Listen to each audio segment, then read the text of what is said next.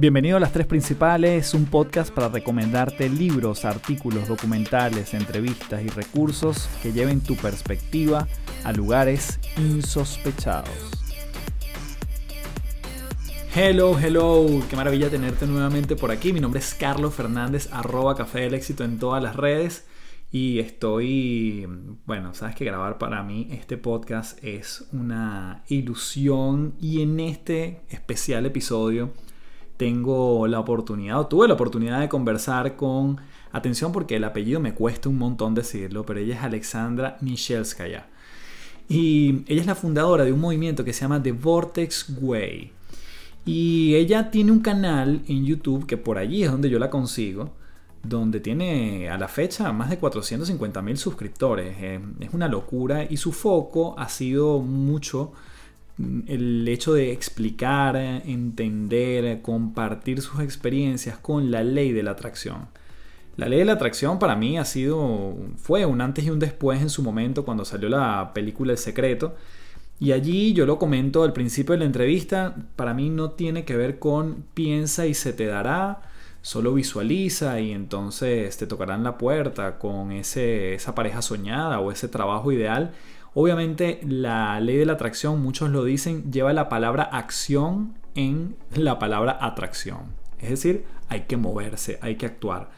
Ahora, esto tiene unos principios que son los que Alex, quien es mi invitada, nos va a compartir, que me parecieron fundamentales, me parecieron poderosos y que bueno, yo lo sigo estudiando, practicando y ha sido para mí un antes y un después. De hecho, yo siempre lo digo, no lo digo tanto, lo decía quizás más al principio de, mi carrera, digamos como conferencista, como eh, persona que acompaña a otros, como mentor, etc. Lo decía mucho, pero efectivamente el secreto, o más bien la ley de la atracción, fue lo que me permitió a mí redirigir lo que yo antes llamaba destino o piloto automático, que era ese momento donde yo me veía caminando por el mundo corporativo forever, hasta estar en una junta directiva sentado, encorbatado, tomando decisiones para grandes empresas. Y la verdad que bueno, eso está excelente para quien lo quiera así, pero um, sin duda el punto de la ley de la atracción para mí fue un, como dicen, un game changer, un juego, un cambio en el juego importante. Y bueno, hoy te comparto esta entrevista que tuve con Alex, eh, nos va a dar muchas herramientas quédate hasta el final porque van a haber elementos poderosos, incluso va a haber unas prácticas que las va a hacer ella en vivo, así que prepárate porque vas a tener la oportunidad no solo de generar curiosidad con este episodio, sino también llevarnos a la reflexión y sobre todo a la ejecución, a las herramientas prácticas. Antes de comenzar, como siempre, te invito a que seas parte de www.caminarcontigo.com, una comunidad en línea para ser tú mismo una comunidad que de lunes a viernes vas a estar acompañado de profesionales increíbles que te acompañan en temas como la relación contigo, la relación con otros, hay yoga, hay clases especiales como por ejemplo para hablar de tapping, para hablar de mm, la dignidad, una clase que me gustó muchísimo. Y mm, bueno, hay mucho contenido valioso. Eh, están entre otros especialistas que yo amo y adoro, pero por ejemplo está Pilar Sordo, está Coach Andreina, que están haciendo clases fenomenales, entre otra serie de especialistas, gente buena onda, sobre todo la parte de la comunidad es maravillosa. La líder de todo este proyecto es Stephanie Essenfeld, quien además estuvo en este podcast. Puedes escucharlo un poco más eh, atrás en los episodios anteriores. Una, prácticamente una masterclass lo que nos dio Stephanie. Y bueno, está hoy en día a disposición tuya www.caminarcontigo.com. Puedes registrarte, los 7 primeros días son totalmente gratis y si te hace sentido suscribirte a esta membresía, puedes incluir el código promocional Café del Éxito, todo en minúscula pegado y te llevas tu 15% en el primer mes. Así que nos vemos por allá, www.caminarcontigo.com. Y sin más, nos vamos entonces con esta fabulosa entrevistada como lo fue Alex y ella misma desde la aclaratoria y la buena pronunciación de su apellido nos comenta además todo lo que tiene que ver con la ley de la atracción. Bien, tenemos aquí en las tres principales a Alexandra Michelskaya. Eso, muy bien, porque yo no me voy a arriesgar con tu apellido a decirlo mal. Bienvenida, Alex, a las tres principales. Un gustazo tenerte aquí. Muchas gracias, Carlos, por tenerme aquí. Un honor. De verdad. Bueno, Alex, yo tengo muchas cosas que preguntarte. Anteriormente yo venía haciendo una introducción de lo que ha sido tu trabajo, cómo te encuentro un día navegando por internet, buscando temas de, vamos a llamarlo, siempre la, etiqueta de espiritualidad es como muy extensa y también uno tendría a pensar que no es espiritual. Pero bueno, viendo temas de cómo aplica, por ejemplo, la ley de la atracción a nuestras vidas, yo me identifico mucho porque cuando yo tenía, no recuerdo qué edad exactamente, pero probablemente eran mis 23 años, llegó a mis manos la película El Secreto y lo cambió todo desde el punto de vista que yo dije, yo no tengo por qué seguir una carrera tradicional de lo que la sociedad pide, sino que yo puedo forjarme mi propio, entre comillas, destino, ¿no? Yo trabajaba en el mundo corporativo, te confieso que yo me veía ahí toda la vida, sentía que me iba a estar en una mesa redonda con corbata y, y con esa película yo empecé a dar giros importantes que hoy me llevan a lo que hago hoy, ¿no? Entonces, cuando escuché tu aproximación a la ley de la atracción, creo que también tuviste un acercamiento con la película El Secreto. Hay muchos mitos claramente que me gustaría abordar contigo en esta conversación. Finalmente, cuento corto, todo eso me llevó a tu canal de YouTube. Y uno entra como en una especie, como una serie de Netflix que ves un episodio tras otro. Eso me pasó con tu canal.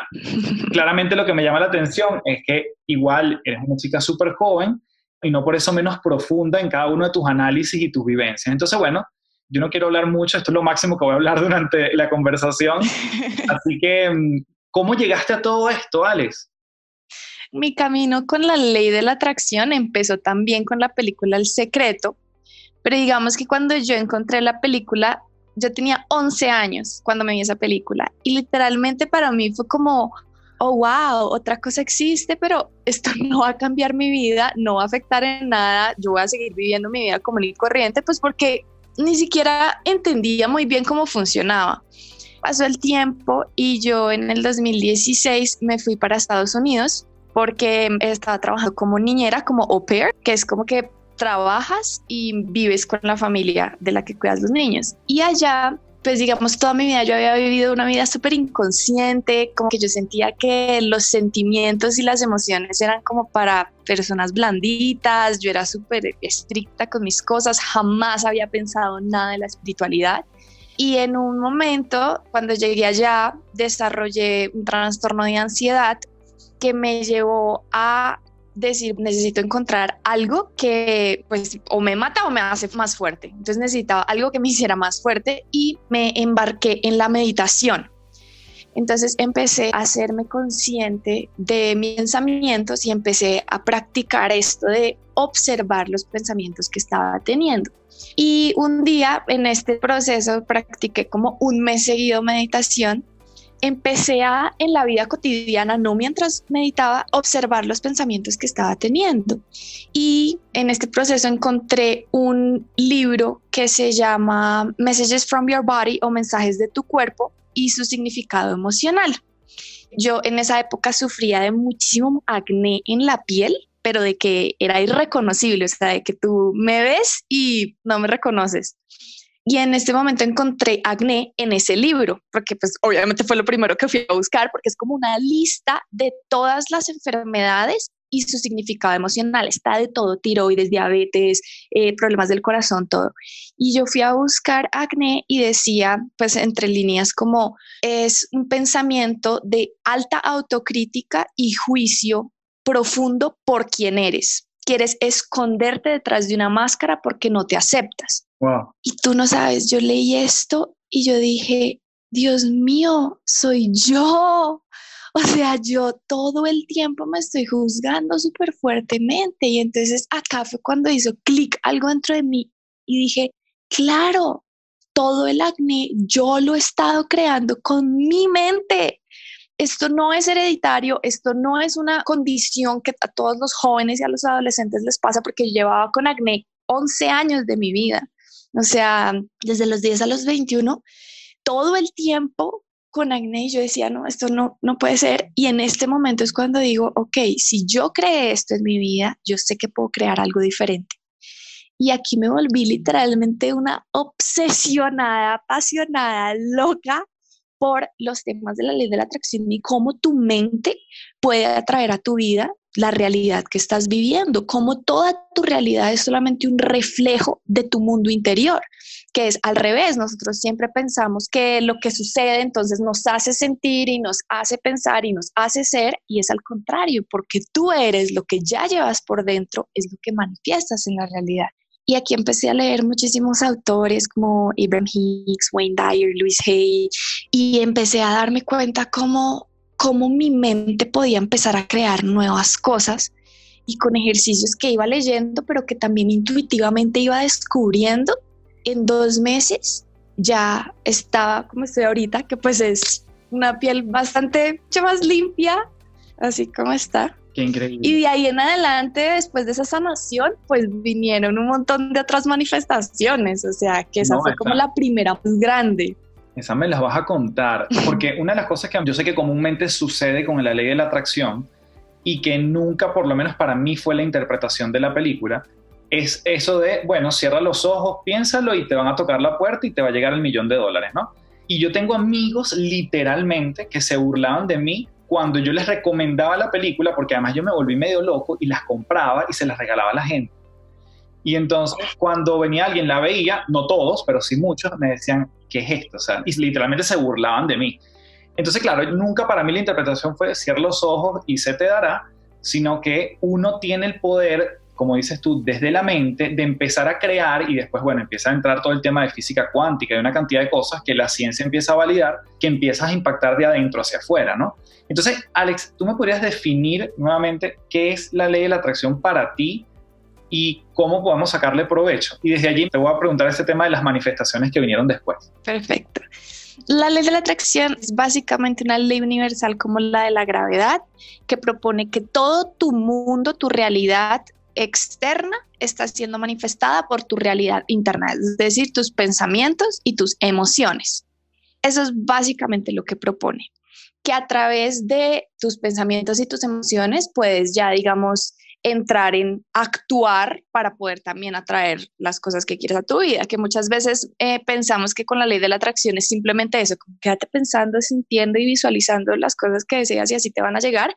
En muchas ocasiones funciona así, pero en la mayoría de veces también tenemos que nosotros pues tomar nuestro papel de creadores, ¿no? Para eso también estamos en la vida, para experimentar la vida, no solamente vinimos a la vida a quedarnos en la cama sentados visualizando, sino también movernos a través del flujo del movimiento de la materia, porque somos eso también. Claro, porque además yo en experiencia propia una de las cosas que me ha sucedido es que cuando uno empieza a ejercitar como esta suerte de músculo interno, no necesariamente es que las cosas aparecen, pero sí aparece la idea que antes no tenías para hacer eso que no estabas haciendo.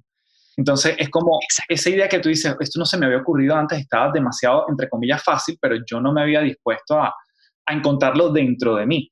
Y es allí donde yo muchas veces me he visto que decía, pero si esto físicamente incluso lo pudiese haber hecho hace años, claro, uno también empieza con la, la disyuntiva de qué viene primero, ¿no? Si viene cuando el alumno está listo, aparece el profesor, o cuando uno está listo para efectivamente embarcarse en un proyecto X, es cuando la idea viene y uno viene a decir, bueno, ¿qué es primero, la gallina o el huevo? Pero sí creo que uno encuentra esas cosas producto de un ejercicio que uno va haciendo en el camino y yo creo que eso es parte de lo que me gustaría también explorar contigo, ¿no? Yo sé que tú manejas mucho el tema de la visualización y no sé si en la línea de tiempo, Alex, nos puedes contar un poquito cómo llegas tú a ese viaje en los Estados Unidos, donde entiendo además que encontraste una familia ideal en un mundo ideal donde todo el mundo te decía, eso no va a pasar, eso no ocurre, y tú incluso listaste lo que querías, aquello bajo lo cual querías rodearte. Sí, pues es que lo bonito fue que yo venía usando la ley de la atracción desde mucho antes de que yo supiera que estaba usando la ley de la atracción. O sea, yo no era consciente de que yo sabía cómo hacerlo, pero lo había hecho muchísimo antes de ser consciente de ello. Entonces,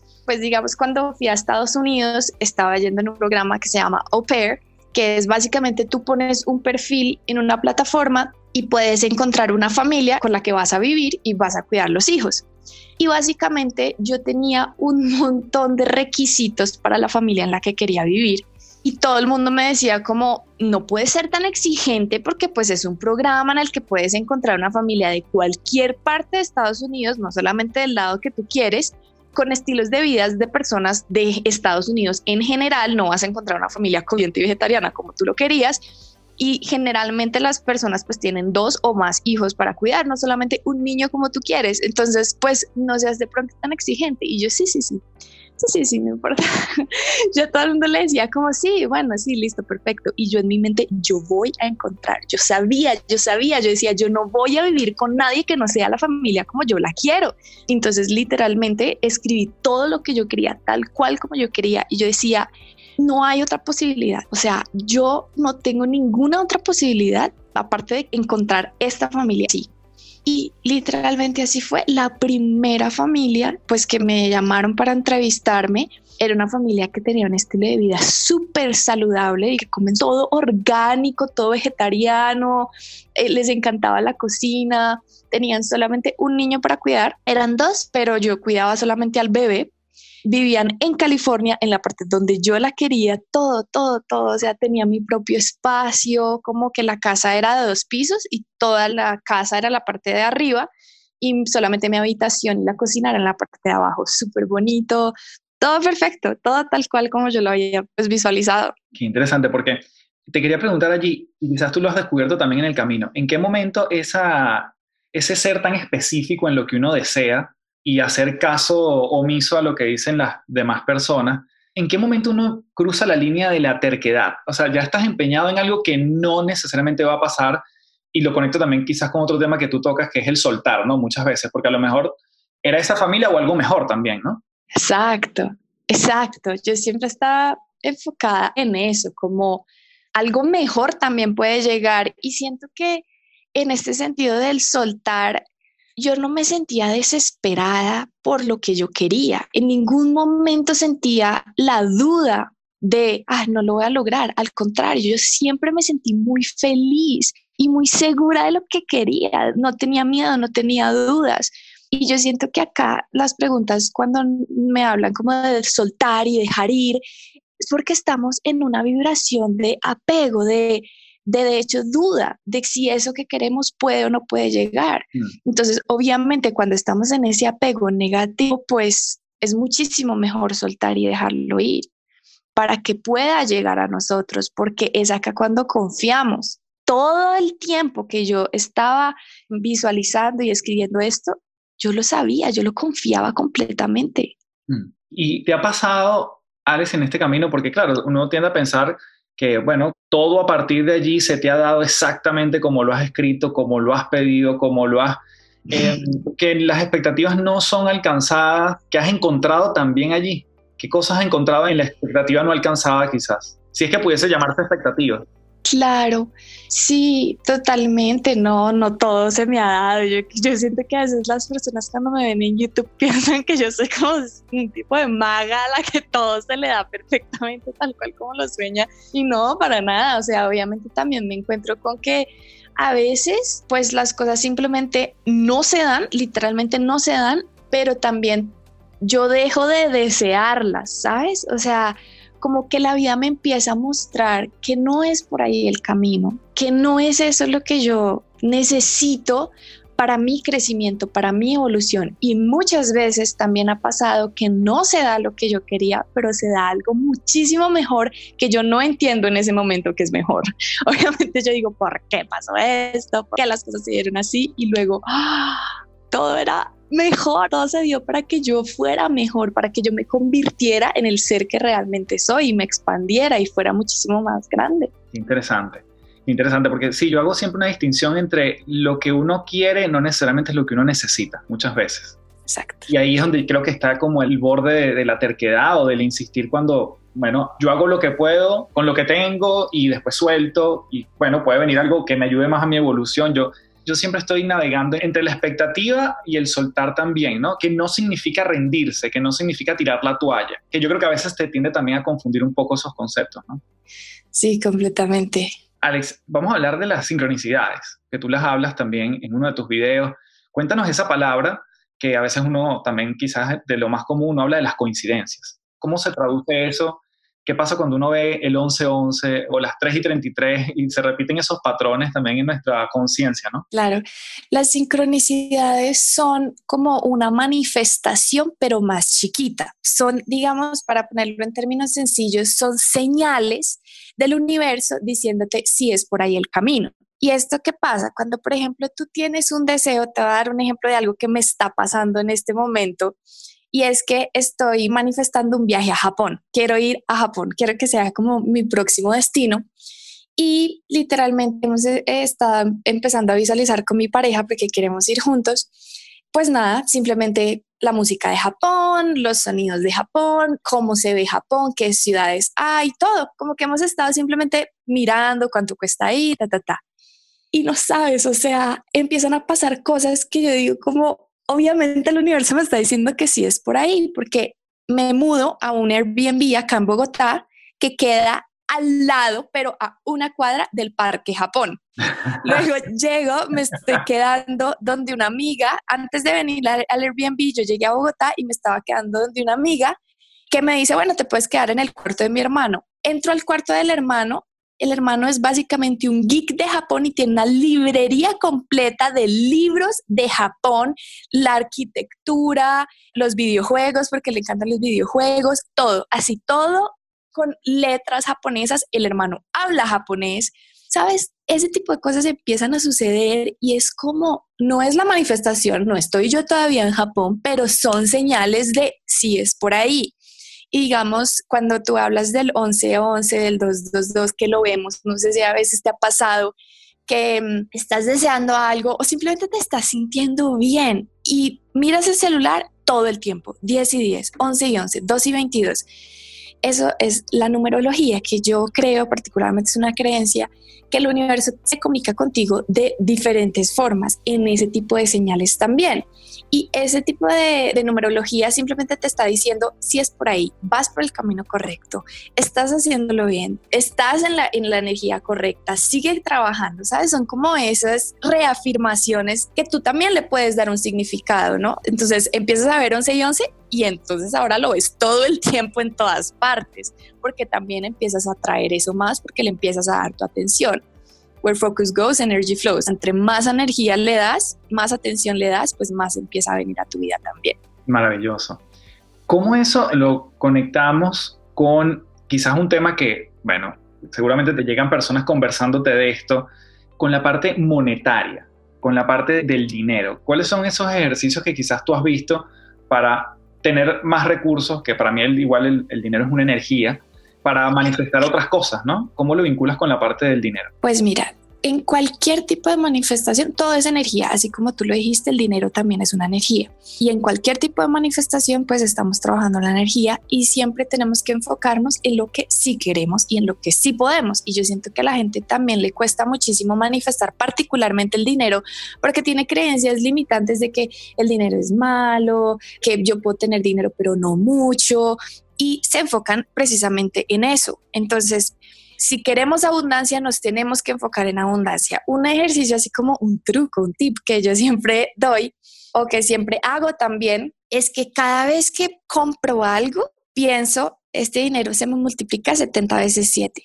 70 veces 7 es simplemente un número que me gusta y yo pienso, esto es una inversión. Si yo doy, voy a recibir. Yo soy muy abundante. Si ya tengo este dinero, del mismo que llegó, puedo tener más y me enfoco en eso. ¿Cuántas veces no compramos cosas con remordimiento, con culpa? Miren, no, no hay mejor forma de volverse pobre que comprar con culpa, que comprar con remordimiento, que decir, ay, lo compro, pero, pero pues bueno, con un esfuerzo, pagar la deuda. No, no, si llegó, hay que ser agradecido por lo que ya tienes y empezar a enfocarte en que te llega más porque es posible. ¿Y cómo capturar esa creencia, Alex? Esa creencia que sabemos que muchas veces son inconscientes. O sea, ¿cómo la capturas en ese proceso de pensamiento, de metacognición, de tú decir, mira cómo estoy pensando frente al dinero, frente a esta compra, frente a cuando me toca pagar la cuenta de lo que sea, de la luz, del teléfono, lo que fuese? ¿Cómo hacer ese ejercicio para capturar la creencia? Claro, Pues yo siento que simplemente es un trabajo de conciencia, de tomar todas las áreas de tu vida, el dinero, las relaciones, el trabajo, tu cuerpo y preguntártelo. Es que yo siento que es un ejercicio tan sencillo que a veces yo pienso que la gente se ríe porque es como, no, pues simplemente tienes que preguntar, pero si no te das el tiempo de conocerte a ti mismo, pues nunca vas a poder lograr nada y tú eres tu mejor asset, tu mayor fuente de inversión en la que tienes que ser consciente de ti mismo. Y tú te lo preguntas y tú sabes, uno siempre sabe lo que uno cree. Una forma también fácil para capturar esas creencias es preguntarte cómo era cuando eras pequeño. ¿Cómo era la relación con el dinero cuando tenías cinco años, siete años? ¿Sentías que podías pedirlo fácil a tus padres o sentías que siempre era un problema, una causa de peleas entre tus padres o por el contrario siempre sientes que era algo que aunque no había mucho, siempre había lo suficiente? ¿Sabes? Para capturar las creencias más profundas siento que también es muy bueno ir a tus raíces, a cuando eras niño.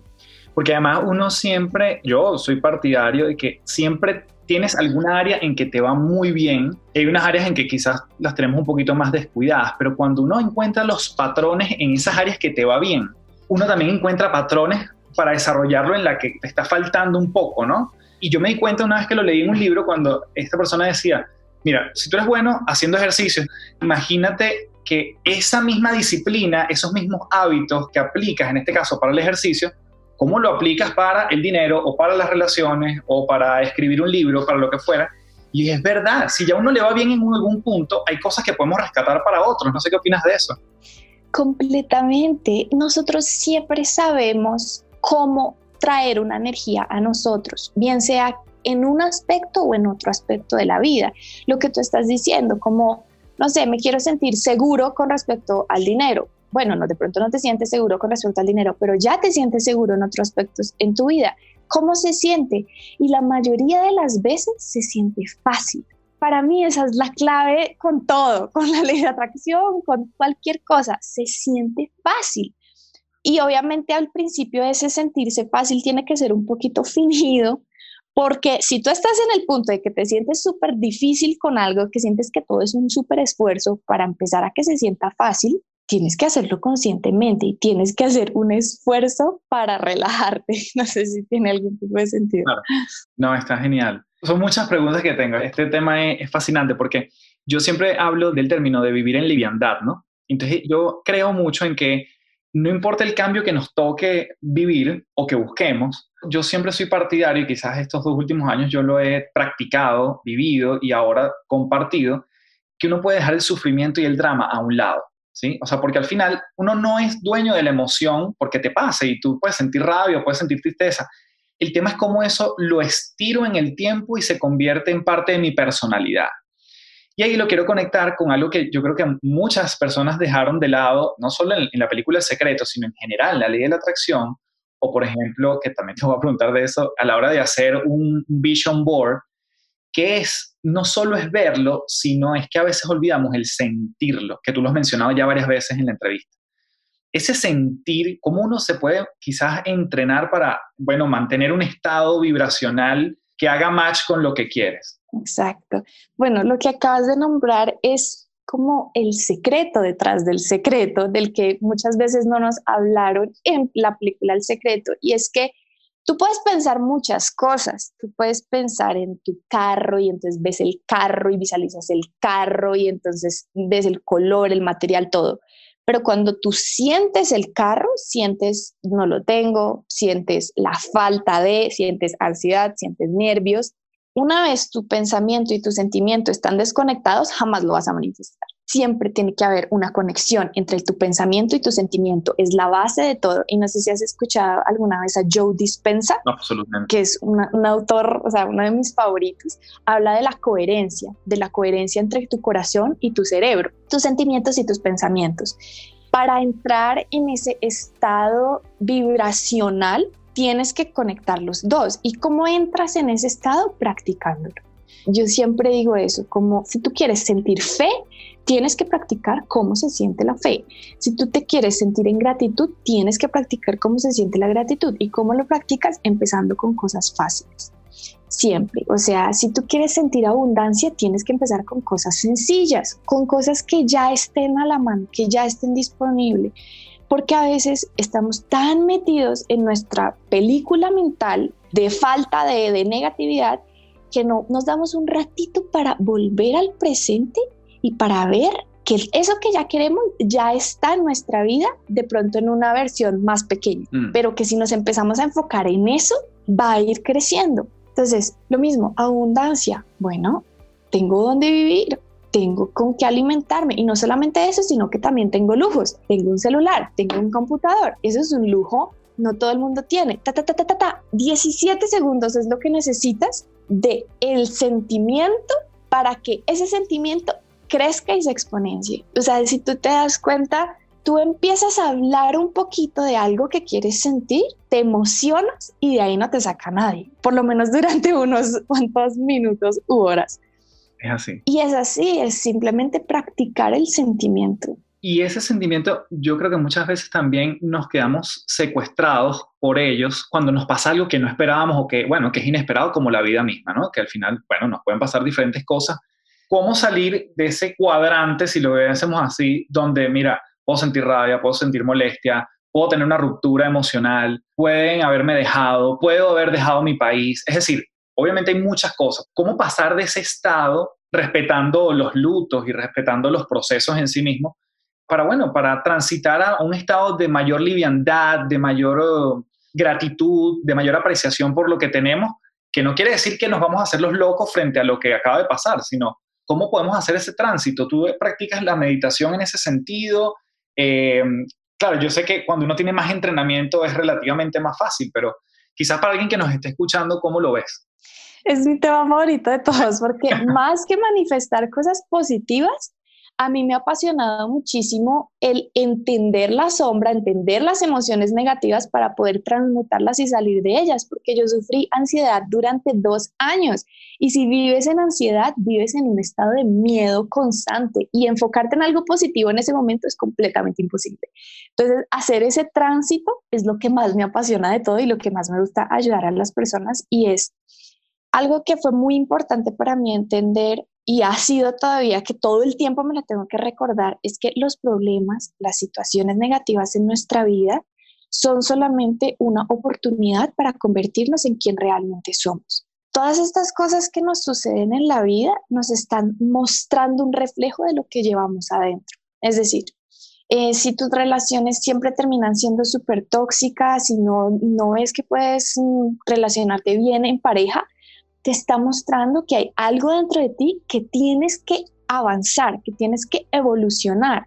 Y eso para mí se ve como un reto. Entonces, obviamente, pues respetando los duelos, que por ejemplo se murió alguien en tu familia o algo así, hay un tiempo, hay un tiempo que necesitas estar con tu emoción. Y lo mismo con las relaciones, terminar una relación es casi que un luto, o sea, literalmente. Y para mí ha sido importante sentarme en la emoción y verla objetivamente. Es decir, cuando estamos subjetivamente en la emoción, somos la rabia, somos el miedo, somos la frustración, somos la ansiedad.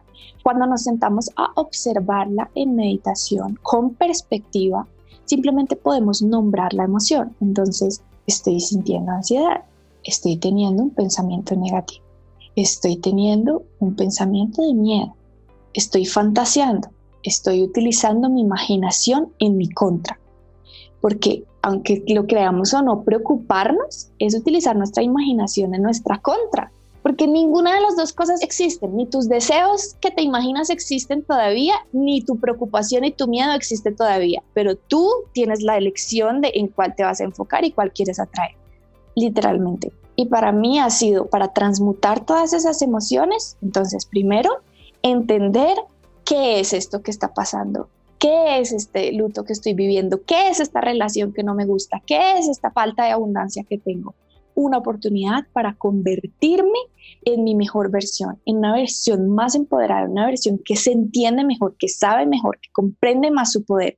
Y segundo, ver las emociones, hacerlas conscientes y una vez estás ahí, puedes decidir porque cuando te ves a ti mismo, eso me, me, ha pasado muchas veces y me parece como la magia de todo esto, la alquimia literal de todo esto, en que yo empiezo a decir, me estoy haciendo la víctima, por ejemplo, estoy en un papel de víctima. Uf, y ver eso a la cara es como, ¡ay, ya no lo quiero! Llega ese punto de quiebre en el que puedes decidir y puedes decir, ¿sabes que estoy mamada de esto? ¿Sabes que estoy mamada de estar en este estado de miedo y de frustración porque no me sirve, ya no sirve para mí? De estos temas, Alex, el tema emocional para mí también es fascinante, ¿no? Porque una de las cosas que explica Joe Dispensa y que enseña en sus entrenamientos, ahora que lo mencionaste, es cómo sostener eso en el tiempo, ¿no? Que no se vuelva una cosa que, bueno, lo viví una vez y después de, de, una semana más nunca lo volví a vivir, y ahí te quería preguntar si tú tienes algún tipo de práctica diaria, algún tipo de ritual, algún tipo de, sí, de herramienta, más allá de las que nos has dado, quizás también que nos cuentes cómo es un día tuyo.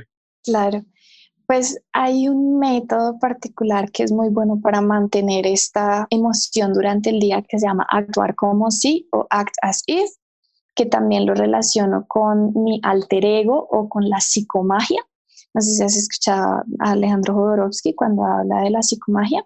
Y es básicamente en el día, en el día, bueno, yo medito por la mañana y medito por la noche. Son los dos únicos momentos en el día que medito, a menos de que me esté sintiendo ansiosa o cualquier cosa. Pero son solamente esos momentos, digamos, de conciencia pura. El resto del día, ¿qué pasa? O sea, no puedes salir de la meditación y entonces, pues, seguir actuando de la misma forma, seguir respondiéndole a tus trabajadores de la misma forma. Y este método del que yo hablo de actuar como si es básicamente crear una imagen de lo que quieres, de la forma de la persona que quieres ser, pero que no necesariamente eres en este momento.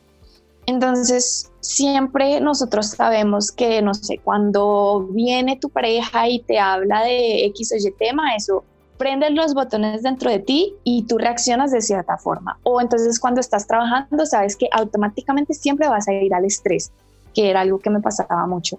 Y cosas así. Entonces empiezas a visualizar y a pensar, ok, ¿cómo es una persona que está alineada dentro de sí misma, cómo es una persona que es consciente, cómo es una persona que se siente segura en su trabajo y que se siente tranquila, cómo es una persona que mm, es amable más allá de cualquier problema que suceda, cómo es una persona que pone límites, cualquier cosa. Ok, uno sabe cómo es esa persona, aunque pronto no lo sea en este momento. Y una vez puedes definirlo, entras en un papel, es literalmente una actuación. Entras en una postura, en unas palabras, en un tono de voz, en una metodología, en una actuación. Entonces yo en uno de mis videos hablo sobre Sasha, que es mi alter ego, que es mi alter ego más emprendedor. Entonces, por ejemplo, yo estudié artes, entonces siempre para mí fue difícil como manejar el dinero, ser una mujer de negocios, entender cómo funcionan las relaciones de networking y ese tipo de cosas. Yo decía, no, qué pereza, yo solamente quiero crear y estar acá en un mundo de creatividad. Y dije, bueno, pero quiero empezar a aplicar este papel más profesional en mi vida y más responsable. Entonces literalmente cogí y definí a Sasha. ¿Cómo es Sasha? Cómo habla con la gente, cómo trabaja con sus negocios, qué le gusta, qué tipo de contenido lee, qué tipo de contenido ve, de quién se rodea, todo. Entonces ahora cada vez que me voy a poner a trabajar o que voy a tener que hacer algo así como de emprendimiento, Sasha on. O sea, vengo y me meto en el papel y al inicio obviamente se siente raro, pero después te lo crees, o sea, realmente te lo empiezas a creer porque tu mente es una máquina muy poderosa y tu mente siempre va a hacer lo que le digas que haga. Y si tú le empiezas a decir a tu mente, ok, tú eres esta persona, más allá de lo que sea que creas que has sido, si tú actúas el suficiente tiempo así, vas a empezar a creerlo y vas a empezar a convertirte en esa persona. Siento que esa es como también la clave de, de todas las cosas que queremos atraer a nuestra vida. No tiene nada que ver con lo que atraemos, tiene que ver con lo que somos, con quién nos convertimos. No, espectacular. Sabes que ahora también puede ser por casualidad quizás, pero yo escuché una vez que también Beyoncé tenía este alter ego. Sasha Fierce. Y ella creó este personaje alrededor de ella y le ayudaba muchísimo a la hora de subirse en tarima y como esa faceta de, de estrella, de showwoman, era a través de este ejercicio, ¿no? Del alter ego. Qué bonito porque al final eres la misma persona, pero sabes que estás como en otro papel o en otro rol, ¿no? Sin dejar de ser uno, ¿cierto? Totalmente, estás simplemente personificando una parte de ti que ya existe en ti, pero que está dormida, que no te has dado el permiso de despertar. Y de hecho, hace poquito con una amiga hablábamos y decíamos, nuestro alter ego real, real, ya hablando en temas más profundos, es este personaje limitado que nos hemos creado. Porque si en tu mente puedes imaginar mucha más abundancia, mucha más seguridad dentro de ti, es porque tú realmente eres eso, pero te han programado para creer que eres este ser limitado. Entonces, realmente tu personaje es este papel que estás viviendo. Pero lo que tú te conviertes y empiezas a actuar es quién eres realmente. Así me parece mucho más fácil de verlo. No, mucho más poderoso y mucho más te haces cargo realmente de eso y creo que tampoco lo dejas en el afuera, vuelve a estar dentro de ti. Lo que pasa es que está quizás en una cajita negra que hemos olvidado. Qué maravilla, yo estoy fascinado con esta conversación. yo también, muchas gracias. Eh, vamos a pasar al punto justamente de ese subconsciente. Yo sé que tú también has trabajado en tu canal de YouTube, que también me gustaría eventualmente hablar porque es algo súper pragmático, es algo donde la gente te ve, es tu bueno, literalmente es un canal de comunicación con la gente. Yo te he visto también que has hablado el tema del cómo reprogramar nuestro subconsciente. Hay algo que yo empecé a practicar hace muy poco, estoy hablando hace dos meses. Fue semi-intuitivo porque descubrí videos en YouTube donde lo que dan es por muchas horas una serie de frases en función a diferentes cosas que uno quisiera trabajar. Cuéntanos un poquito cómo es ese trabajo y si tiene algunas repercusiones desde el punto de vista no tan positivos, qué tan beneficioso es conectarse antes de dormir con un audio y escuchar cosas que te empiecen a reprogramar, por qué sucede esa reprogramación al dormir. ¿Nos cuentas un poquito de eso, Alex? Claro que sí.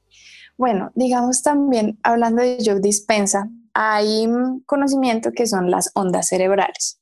Y en nuestro estado normal, nuestra vida cotidiana, por ejemplo, nosotros en este momento estamos en ondas beta. Nuestro cerebro está vibrando en ondas beta. Estas ondas beta son nuestra mente consciente, es decir, todo lo que con nuestra lógica podemos pensar, podemos hacer. Una vez pasamos a ondas alfa, las ondas alfa son las ondas de tu subconsciente y estas ondas alfa son, se dan en momentos de meditación profunda o cuando nos estamos quedando dormidos. Por eso es que siempre escuchamos como reprogramación nocturna, reprograma tu subconsciente antes de dormir o apenas te despiertas. Porque cuando estamos entrando en el sueño o saliendo de él, nuestras ondas cerebrales están en ondas alfa y somos muchísimo más influenciables. Podemos recibir información sin que nuestra lógica lo piense o no. Es decir, si tú apenas te estás quedando dormido, le dices a tu cerebro, yo merezco recibir grandes cantidades de dinero, yo amo el dinero, cada día, entre más dinero tengo, más personas puedo ayudar. Tu mente lógica no va a entrar a decir como, no, pero eso no es verdad, no, pero es que el tener es muy difícil, sino que simplemente lo va a aceptar como una realidad. Es por eso que hablamos de los audios subliminales, que creo que es a lo que te estás refiriendo, y es básicamente una serie de afirmaciones o repeticiones en las que tu mente empieza a escuchar antes de quedarte dormido y mientras te quedas dormido. Tú hablas de los peligros. Mm, yo siento que también nuestra mente acepta todo lo que estamos abiertos para aceptar. Entonces, cuando te pones un audio subliminal sobre el dinero, tú eres consciente de que estás poniéndote un audio subliminal para el dinero. ¿Por qué? Porque tienes la intención de tener más dinero y tener más abundancia. Si por cualquier razón hay alguien que puso cosas negativas en el audio, lo que sea, si tu intención es mejorar en el dinero, no siento que te vaya a afectar. Sin embargo, pues yo lo que recomiendo también, que es algo que he empezado a hacer nuevamente, es hacerte tus propios audios subliminales. Entonces, tú sabes en qué áreas de tu vida quieres mejorar y sabes cuáles son tus creencias. Puedes encontrar las afirmaciones positivas o afirmaciones mm, pues empoderantes que quieres con respecto a esas creencias, las escribes en una hoja y cada una de esas afirmaciones las repites 21 veces grabando un audio. Entonces, si quieres hacer tu reprogramación del dinero, entonces escribes todas tus afirmaciones, te grabas. Yo lo que hago es decir, yo soy Alexandra, yo amo el dinero, yo amo el dinero, yo amo el dinero, así 21 veces. Yo soy Alexandra, el dinero fluye hacia mí con facilidad, el dinero así. Y una vez terminas ese audio, lo pones por la noche y te lo empiezas a escuchar. Yo siento y he vivenciado que funciona, que realmente funciona y parece como una magia rara, como una cosa de que uno no tiene mucho esfuerzo. Obviamente no funciona solito. Entonces, ¿qué es que entonces yo amo el dinero y ya simplemente voy a allá te, mágicamente tener todo el dinero. No. También esa reprogramación te empieza a dar nuevas ideas, nuevas formas. Ah, de pronto si hago esto, de pronto si hablo con esta persona, de pronto ta, ta. Pero también es tu responsabilidad actuar en esas nuevas creencias que estás implementando en tu mente subconsciente. Tu mente subconsciente siempre va a creer todo lo que le digas. De nuevo, siempre va a creer todo lo que le digas. No, está genial porque además creo que el efecto de escucharte a ti me imagino también que tiene una intención y, bueno, un tono, un timbre que es el tuyo y es escucharte a ti diciendo algo que en principio quizás como tú dices, a lo mejor a veces no te crees, pero la repetición es lo que hace que esto se quede. Y yo creo que al final, si tú quieres, o sea, estás como de alguna forma limpiando una pizarra para escribir cosas nuevas y esa escritura son las acciones que uno va haciendo en el día a día, ¿no?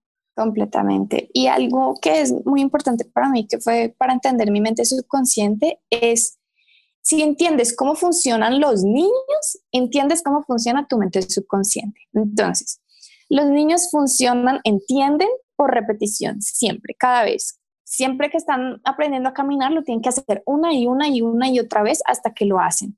Segundo, los niños no entienden no. Si tú le dices, no, corres en la casa, ¿qué es lo primero que van a hacer? Correr en la casa, definitivamente.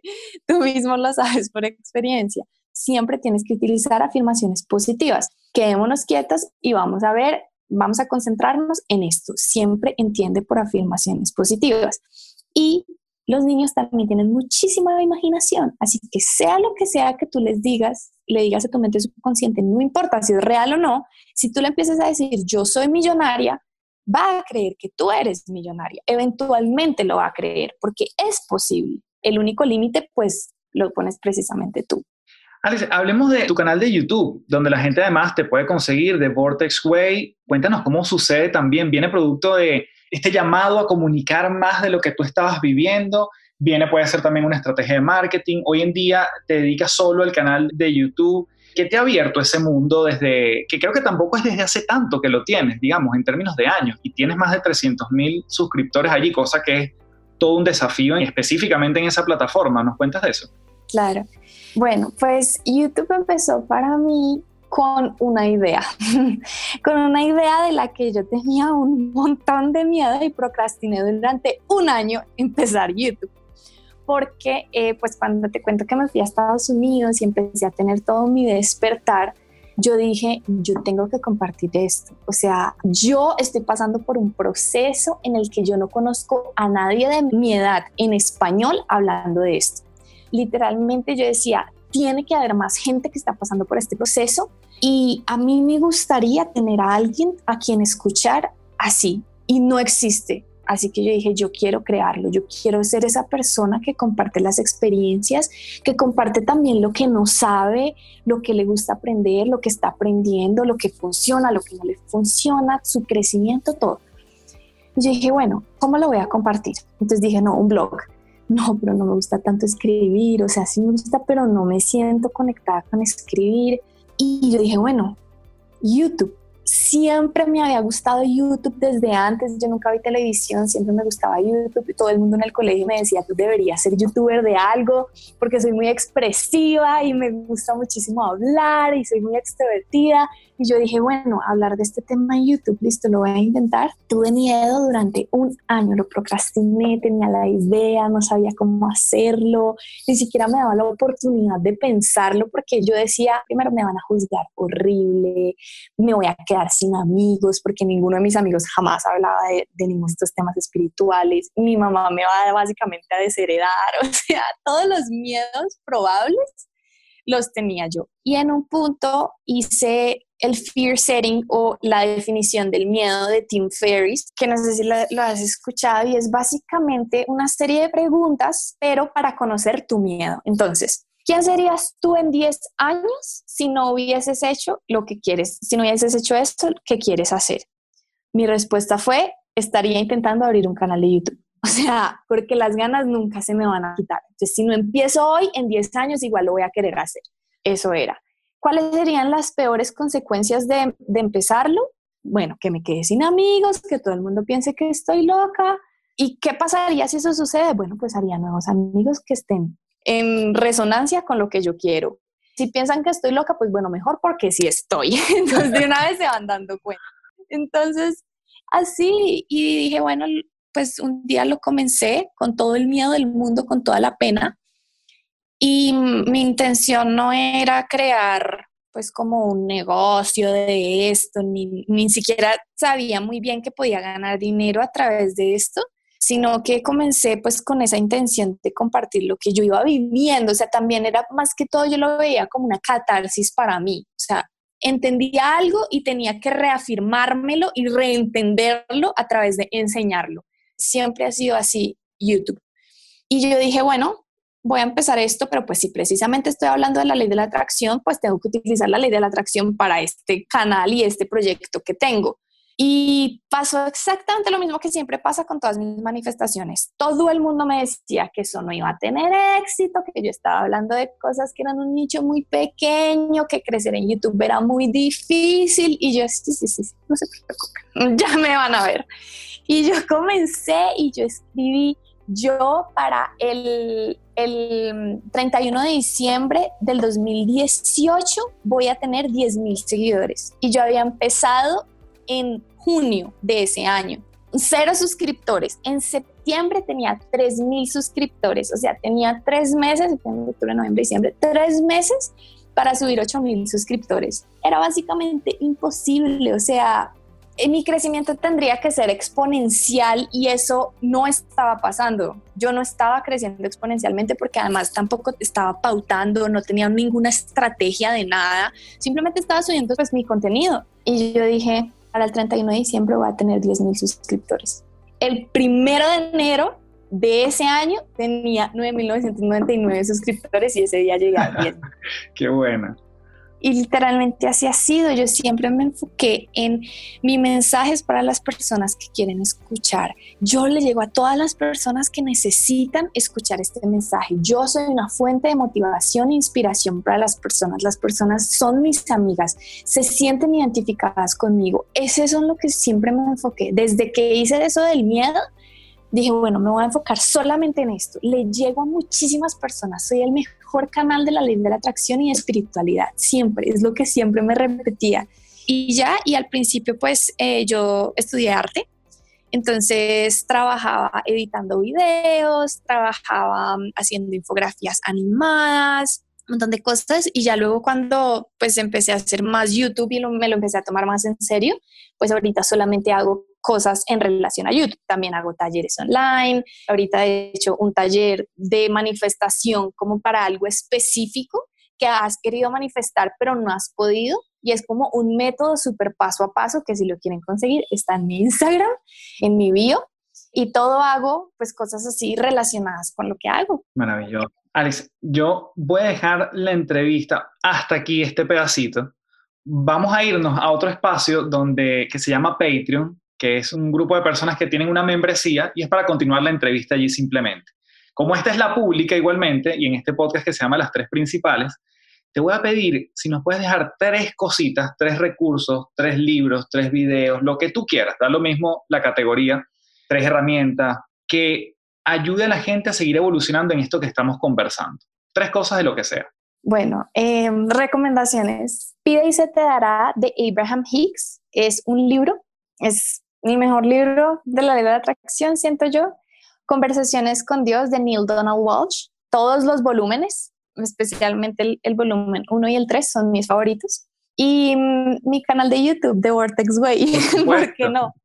Para que vayan y aprendan y, Maravilloso. Y pues sí, compartan conmigo también el crecimiento. Bueno, si nos quieren seguir acompañando en esta conversación con Alex, los voy a invitar a patreon.com slash café del éxito. Ahí nos vamos a ver por qué, Alex, te quiero preguntar allí de esta manifestación que la asomaste en algún momento de los 17 segundos de Abraham Hicks.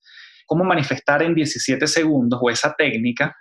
Y quiero también preguntarte el tema del el Vision Board, cómo elaborarlo y qué efecto tiene, o sea, cómo realmente poner la intención para que esto funcione, más allá de colocar fotos en un lienzo en blanco.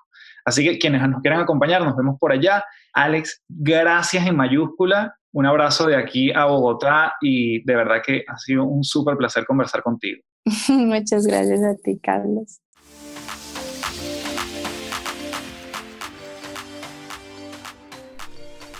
Bien, espero que te haya gustado este episodio de las tres principales. Yo te digo que pudiese haberme quedado hablando con Alex muchísimo más. Y bueno, si quieres además recibir y el resto del episodio puedes checar en patreon.com slash café del éxito. Ahí hay ejercicios y nos explica también el, funcionamiento del Vision Board. El Vision Board es este como lo que le llaman el mapa del tesoro en algunos lugares. Y es este ejercicio de colocar imágenes en, bien sea en un lienzo en blanco, en una cartulina, en un papelógrafo, dependiendo como le digan en tu país, colocar imágenes y ver cómo eso funciona. Pero bueno, tiene un método interesante que ella lo cuenta y lo puedes checar allí en Patreon. Así que bueno, te invito nuevamente a que seas parte de www.caminarcontigo.com para que recibas tus 7 primeros días completamente gratis. Y si te hace sentido, el código es Café del Éxito, todo en minúscula pegado y recibes 15% de descuento en tu primer mes de membresía. De verdad que gracias en mayúscula por estar aquí en las tres principales, lo aprecio, lo abrazo, te lo digo una y otra vez, no lo doy por sentado que estés aquí conectado en este, en este espacio Así que mm, nos seguimos viendo en un nuevo episodio de las tres principales. Chao, chao.